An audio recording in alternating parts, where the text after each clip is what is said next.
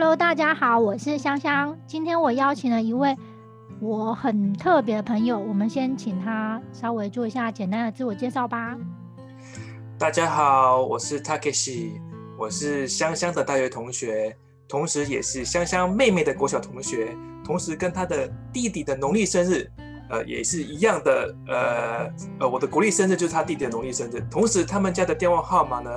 刚好是我跟他妹妹小学做号的组合。总之，我跟他们这一家子就是非常有缘的啦。是的，我们就是有一个非常神奇的缘分，就是和我们家三兄弟姐妹是一个非常神奇的连结。对，所以，我们其实，在大学的时候，我们是一样的科系。我们是什么科系啊？我们是，呃，如果没有记错的话，应该是日文系。对。应该是日本文学系吧？对，日本语文学系 是语言哦。好，日日本语文学系好。那你可以说说你为什么开始学日语吗？啊，其实我会接触到日文呢，其实老实说是大学联考时误打误撞。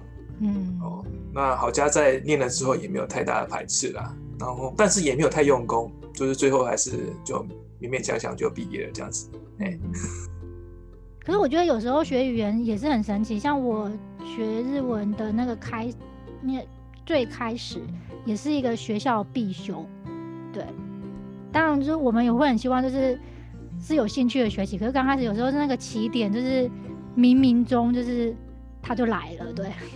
没有错，讲到这个冥冥中，就是为什么我后面还会就是保持学习日文，是因为呃我快退伍的时候，有一天在书店。啊，无意间就是翻到一本那个日文，就是游学、留学、游学的指南，然后也不晓得为什么有一股神秘的那个力量呢，就就跑出来，那默默的跟我在我耳边讲说：“你一定要去日本，你一定要去日本。”就是我觉得那时候就不晓得为什么，就是才想去这个国家看看这样，因为我想说，既然已经学了日文，那就是想要去，呃，去那边看看，说这个国家到底长什么样子。所以你真的是来了吗？对呀，后来我就是在那边待了两年，然后也发现说，哎，这个就是渐渐在那边生活之后，发现说，哎，这个国家的文化，这国家的人民，事实上，嗯，还有蛮多地方值得呃被人尊重，然后就是渐渐的喜欢上这个国家。所以你觉得你刚开始来日本的时候，你最大的那个？冲击的印象是什么？我记得你好像之前好像有说，就是搭电车的时候，你有一些很特别的体验。对，就是当然那个早上的这个满音殿下，这个是一定要去体验的。然后，那我特别是觉得说，嗯，这个日本人真的很奇怪，就是明明就已经电车上不去了，为什么还要在那边应急？可是后来我发现，如果不这么做的话，事实上大家都是会迟到的。哦对啊，因为每一台都是这样子啊。对对的，每台都是这样。所以回到台湾之后，我就会发现说，哎，这个台湾的这个捷运，纵使人很多，对我来讲，其实这都是真正的有优，还有很大的余裕。所以当别人不上去的时候，我就是我就是就是会直接跑到前面，然后就是屁股先上去，屁股先上去，然后就身体就就会带上去了。对对，我觉得这个是就是多亏在日本那两年的训练。就是我觉得根本就一点都不急，为什么不想那些人都不上车？对。那另外的话就是说，我觉得，呃，在那时候我发现日本人在电车上面看书的比例很高。对。因为他们有那种小本小本的那个文库本嘛，然后整个电车都是还蛮安静的，就是有有点让我 shock，因为毕竟台湾的交通搭乘台湾的交通运输工具都还蛮热闹的啦。对对，嗯。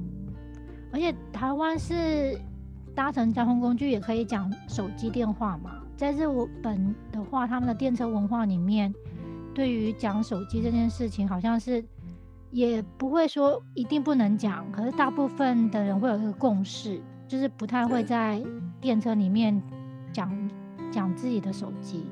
对对，我想这个跟他们民族性不想要去打扰到别人，不想去。造成别人的困扰麻烦有关系，所以像我现在的工作很常跟日本人接触，那有时候我打电话给他们，呃，有时候他们在电车上面，他们就会直接跟我讲说，不好意思，我现在在车电车上面，待会再回电给你。嗯，我觉得这这这种事情在台湾上，台湾台湾基本上是不太可能会发生的。你你只会听到，你只会听到对面那一头说你下，你攻下，看多少下哎，对不对？不是台湾人，如果听到说不好意思，我现在电车不能讲电话，他应该想说，为什么在电车不能讲电话 啊？对对对，我觉得这个就那，所以我觉得这部分在那边两年回来之后，也对我有有就这方面，我事实上我我是被被改变了啦。嗯，是比如说在在公司上，公司办公室里面，我的手机就是一定是是是静音的状态，然后包括在电车上面，就是要讲话，我的手也是习惯性的就是遮起来这样子讲。对，嗯，对啊，就是我多少会有点被影响哎、嗯，对，我也我也觉得，因为我觉得你只要来有来日本生活过一阵子，就会很怎么讲，很自然的，好像就是很怕自己也去打扰别人。嗯。对对对对，所以就是有有有好有不好啦，就有时候，呃，就是被一个文化影响之后，然后相对的，在自己原本的国家文化里面，有有时候难免会有一点那个呃互互相排挤的地方，这样子，嗯。可能不是那么懂，或者说我没有接触过日本文化的人，他们会觉得，哎，你这个的呃思考方式为什么要这么想？台湾人又不是这样，你又不是日本人，你为什么要这样想？嗯，就会变成一种可能不理解，而变成大家产生一种疑惑感吧。对，对对对对，嗯，对啊，因为我记得你好像之前有跟我说，就是去超市还是买东西的时候，那个结账结账柜台的故事。对，因为那时候刚去日本的时候，另外一个那个觉得不太一样的地方是，他们在呃尤其是服务业嘛，他们都很很客气，然后很有礼貌，然后结账的时候，他们找钱一定就是呃钞票整整齐齐的，就是跟钱币分开来找给你这样子，先把钞票交交给你，然后再把零钱 交给你。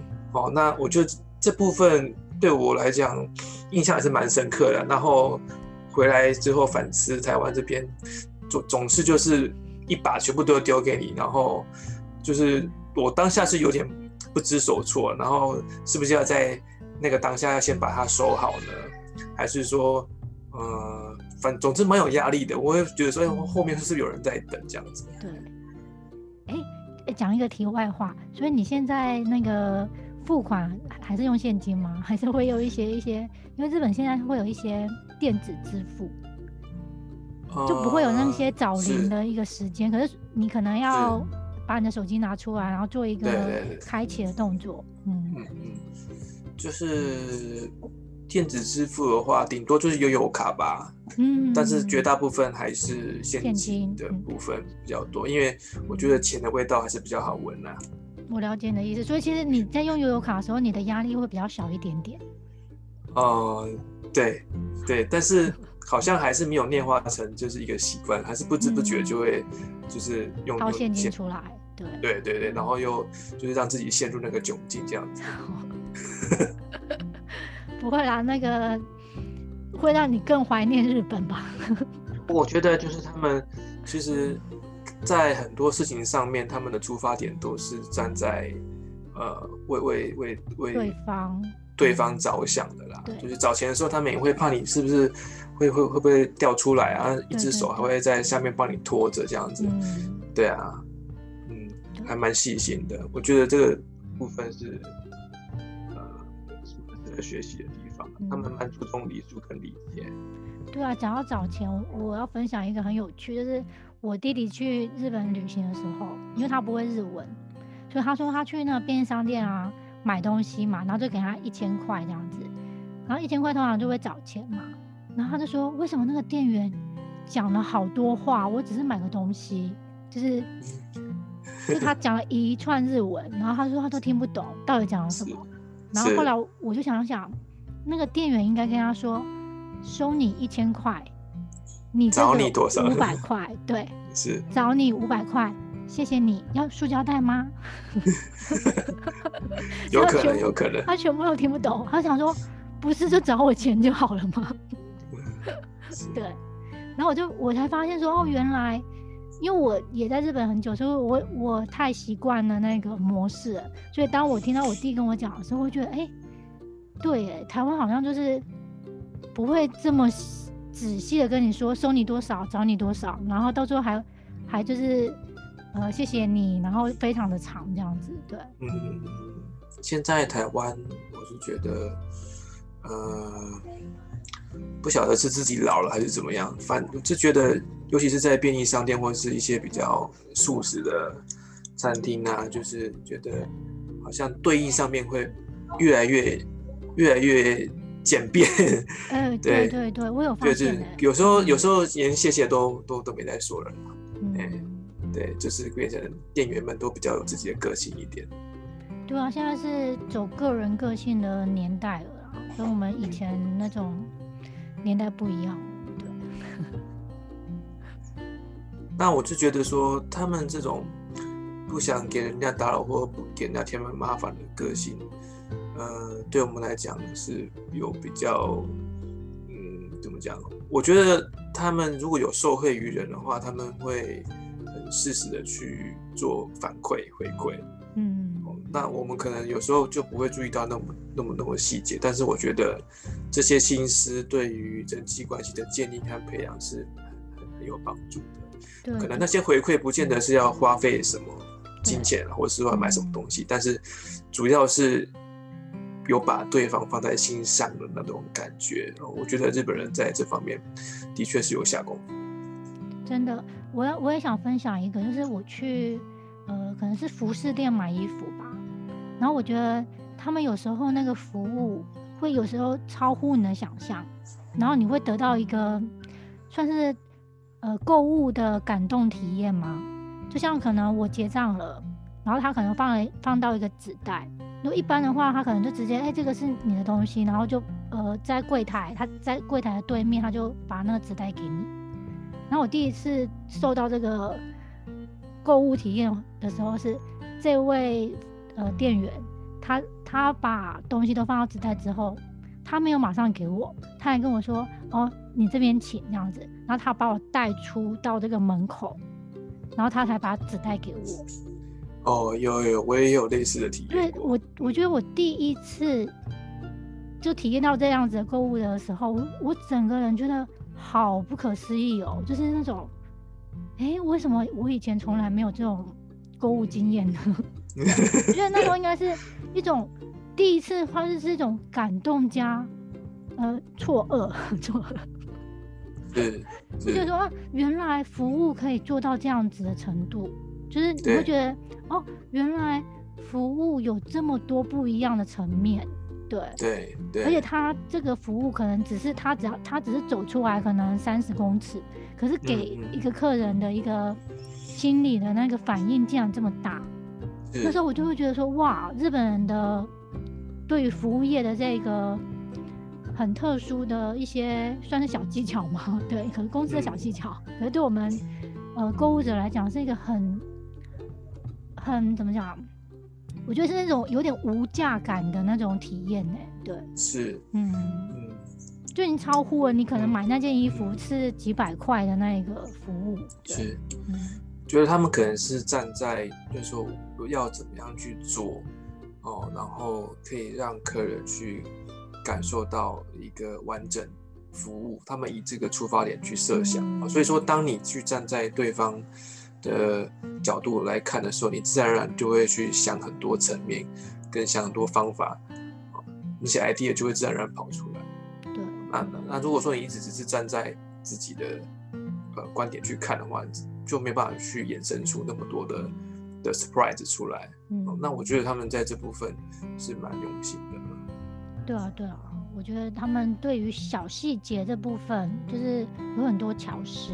对，对，那像在工作的时候，哦，因为就是说，我觉得他们在正式开始之前，那为了让哦整个的不管是会议或者工作能够 smooth 的进行，他们在事前的准备和协调，哦，就是讲我们讲那个内马内曼瓦西嘛，跟吉亚瓦塞，他们这部分是我是觉得是做的很充分跟到位，啊，包括问你的演练，还有就是说，为了要让这件事情顺利的进行，我必须要去事前去跟哪些人去召回，去疏通哪些关系。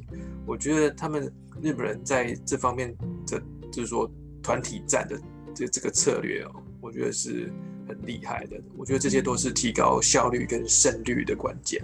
嗯，所以其实，呃，你目前是算是。呃，跟日商方面有很多的接触，所以其实你上班的时间使用日文的频率很高。对，因为目前是在台系的贸易公司，那我们主要是进口日本的化学品，那所以每天跟日本方面的文件、书信往来，还有电话，实际上是蛮多的。嗯。所以这次疫情的话，有影响到某些地部分吗？例如说，他们出差的频率不能来了。对啊，那就少吃了很多大餐了。因为他们来 来的时候，我们都会带他去吃好吃的；他们没有来，我们都没有办法去吃好吃的。那我可以请问你一个问题吗？啊，请问你瘦了几公斤？哦，我大概瘦了大概负五公斤左右吧。哦。所以，请他们赶快来，你才能把这个负的加回来嘛。对，没有，就是我，我是觉得，当然，我觉得蛮可惜的，因为他们毕竟学习一个语文，保持语感是非常重要的事情。真的。那那当然，email 啦、文书、电话也是一种沟通，也是一种练习。但是，我觉得这个都没有办法去胜过，就是说。实际上面对面这样子的接触啊，对，嗯，那希望疫情能够赶快结束，然后呃再恢复到以前那样子的的的生活这样子。对啊，如果那个疫情结束之后，大家就可以自由进出国界的话，像出差啊或是旅行的话，就可以恢复到以前。没错。哎，那我想请问。你有没有想给学日文的一些建议啊？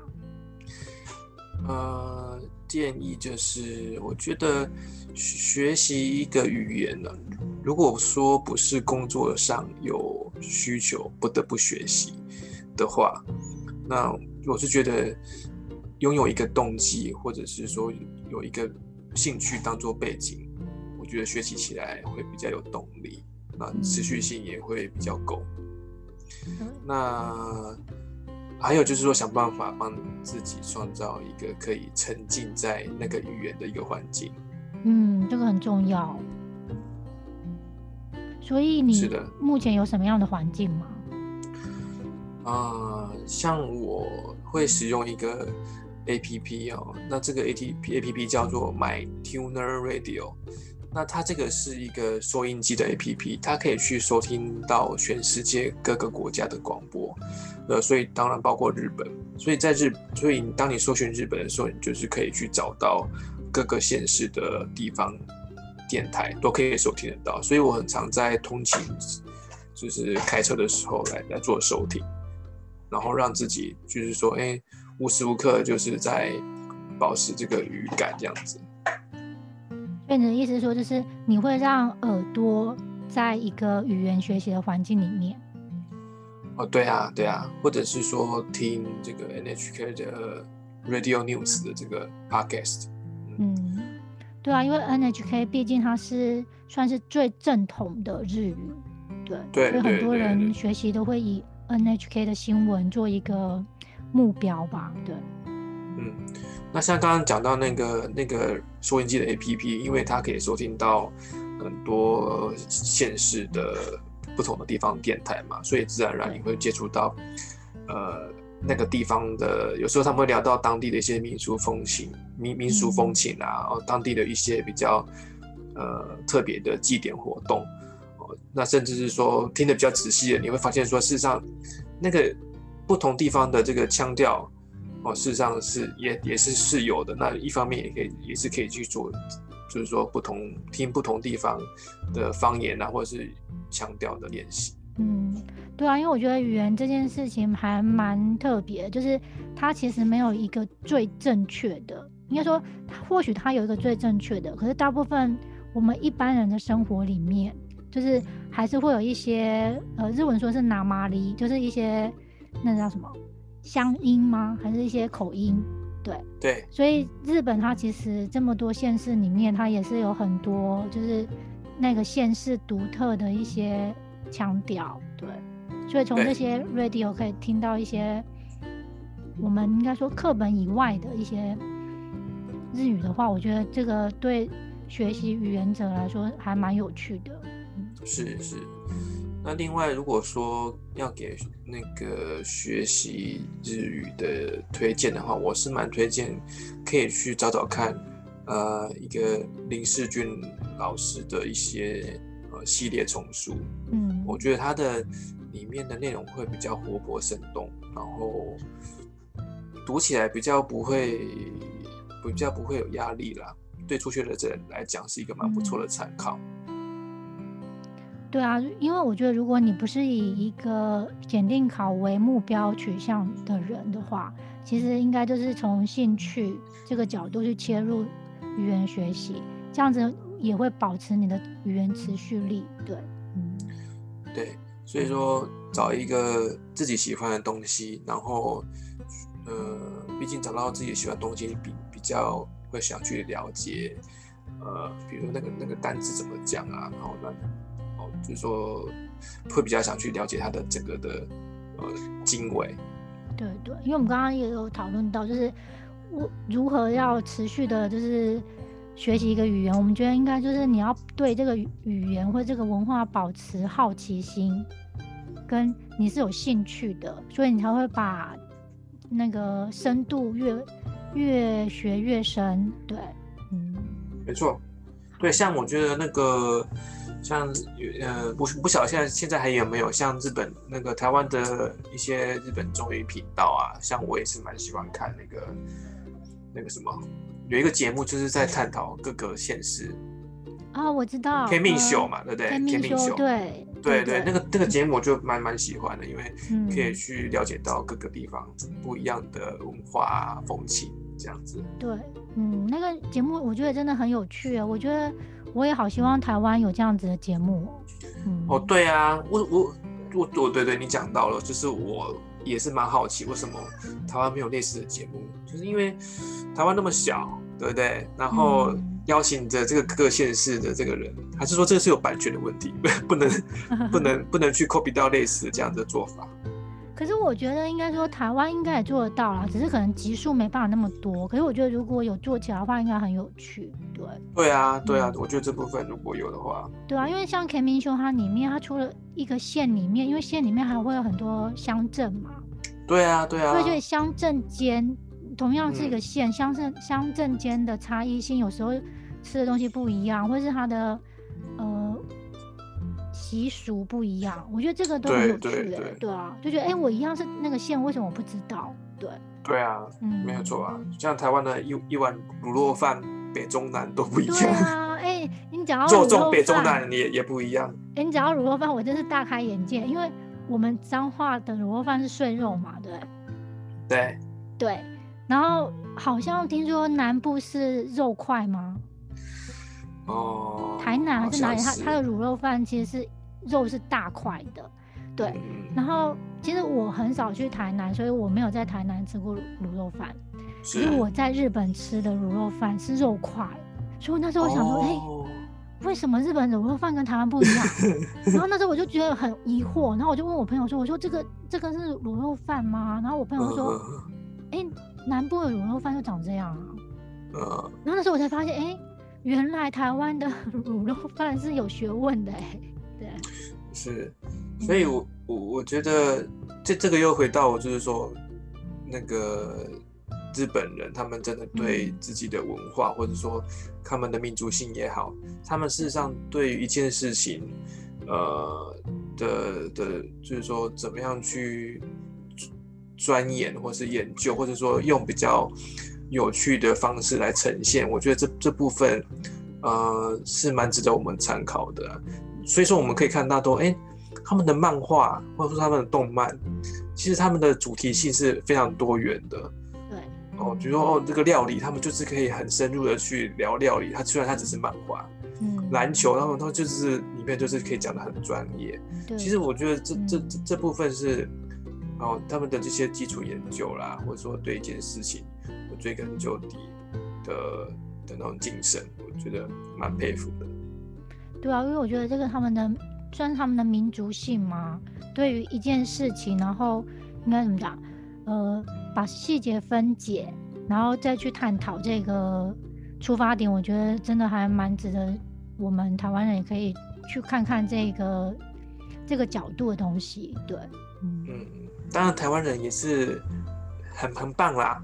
对啊 我们的思考，我们我们 的思考的弹性跟包容力，嗯，对对，每个每个国家都有每个国家的一个算是民族的特质嘛。对，嗯。对。所以我觉得应该是说，每个国家的人，你应该如果有机会的话，应该是互相了解，然后在了解后，然后互相的包容。我觉得这样子的话，对会让我们的世界更加和谐。对，是是，好像有点讲的太 太远了。我要最后要问你一个问题，就是好。你今后对于跟日语的相处，你觉得你会有怎么样的想法呢？呃，我觉得语文，我觉得学习是一个一条语文的学习是一条不归路啊。当你就是说越学习，你会发现事实上你你不懂的东西还是很多对，啊。嗯那你就会有一有一股动力，是说，那我要怎么样办？我要怎么做才有办法去提升自己？那像我，呃虽然已经每天我在跟日本人，就是说有在沟通联络，但是还是会有听不懂的地方，还是会有觉得说，哎，这个用法语法我是没有看过听过的。嗯，那我就会针对这些不足的地方，我会比如说，哦，就直接笔记下来，我直接去复制它的这个说法或者讲法，或者是说，哎，我觉得这这个部分，呃，我比较不足，我想要去上网，或者说我想要去参加一些实体的课实体的课程，来去补足我的这这些这些地方，这样子。嗯，像像我最近就是去上了，呃，刚刚提到那个林世军老师的一个翻译的课程嘛，然后我就是觉得，哎，说，哎，虽然我一直每天都在接触这种商业商业的日文了，但是去上了翻译课之后，我才发现说，原来，呃，其实日日文的学习应该要把自己的视野再再放大一点。嗯，那也也提醒自己说，事实上，我我跟日文的连接不是只有工作，事实上我应该还要再去多接触呃不一样的面向，然后让自己可以呃保持就是说呃学习日文的热学习日文的热情。哎、我觉得很棒啊，因为我觉得像你说的一样，就是学语言真的是一个不归路，因为你学了才知道你不知道的事情更多。然后我觉得应该说，其实我们已经跳脱检定考的一个呃，算是我们已经离开需要考检定考的那个年纪了，对，所以我觉得语言会变成就是你的兴趣兴趣所在，就是你的学习的方向。我觉得这样才会你保持一个热情，然后一直往这个方向前进。对你讲没有错，而且如果说更讲的更，就是说呃深奥一点的话，我觉得学习一种语文哦，因为你借由学习一个语文，你可以去呃去了解那个那个国家的文化或是历史、地理等等，你会发现说，事实上你是拥有的第二个人生的那种感觉。哎、对哎，而且我觉得我你你你是台湾人，你是台湾人，但是你觉得，啊，你你因为这个语言，你了解那个国家，那你觉得越越越越越去熟悉，越去了解，发现说，哦，我事实上我好像也是日本的一份子，我好像有了另外一个不同的人生，哎、你两个人生在跑，嗯，哎、你讲这个我非常体验很深刻，而且其实我很多朋友也都是呃学日文的人，他们也都这么说，他们都会说，哎、我觉得我的人生有两个，一个就是讲中文的世界，跟讲日文的世界，就是完全就是，或许它有重叠很多部分，因为我们都是亚洲嘛。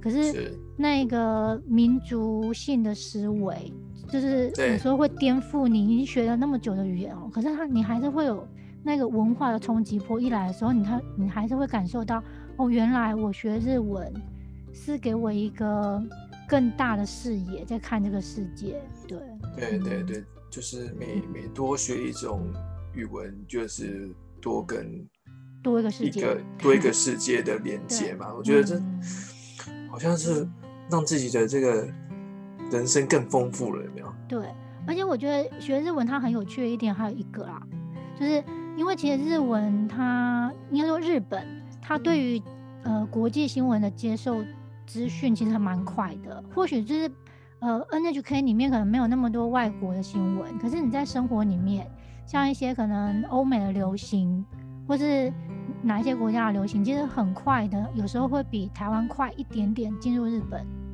所以他那个算是接收新知的讯息，就是其实有时候会是跟世界比较同步的。是是是一个蛮不错的管道。对，所以我觉得呃，可能台湾还没有到达的时候，可是你因为你会日文，所以你就比人家多一点点的时间先知道了。我觉得这个也蛮有趣的，会有一个时间差，对对？算是就是说去呃去了解到呃外面世界的一个途一个一个捷径，对。就是我可以透过嗯就是说哎知学会有有这个日文，或者说我了解日本的这个平台，然后借由这个平台去跟世界去有做一个连接，然后吸收到哦比较前线的讯息这样子。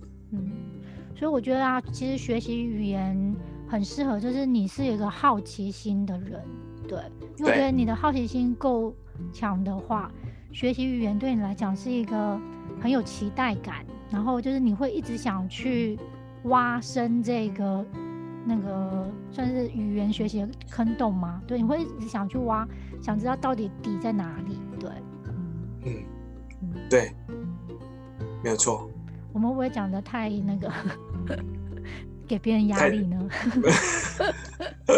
不会啊，不会。对，我们还是希望就是大家是对于语言学习是很有就是怎么讲兴趣所在啊，对，这样才就是学习开心才是最重要的，对，没错，没错，对，找到自己一个喜欢的东西，然后，呃，借由这个平台，然后慢慢去拓展自己的视野。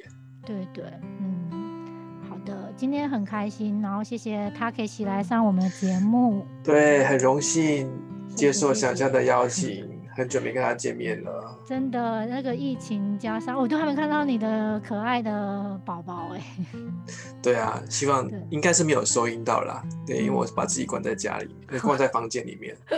所以你变成一个宝宝哎，你被关起来。对对，没关系，对我需要自己的空间。好，希望你接下来能睡眠充足，对，然后很期待疫情结束后。哦，对啊，我刚刚还在跟朋友说，就是希望我们今年十一月都可以在田中马相遇啊，哦，真的吗？希望喽，对，哦，OK OK，先预约一下好十一月哦，那个田中马要记得回田中哦。没问题，没问题。希望我们可以见面。对，也也也希望你在日本可以一切呃平安。好，谢谢。那我们下次希望有机会再跟你谈谈，就是我们学日语的一些有趣的地方嘛。好，好了，嗯，没问题。好，OK，那谢谢 Takeshi。谢谢香香，谢谢，好，我们下次空中见喽，拜拜。拜拜。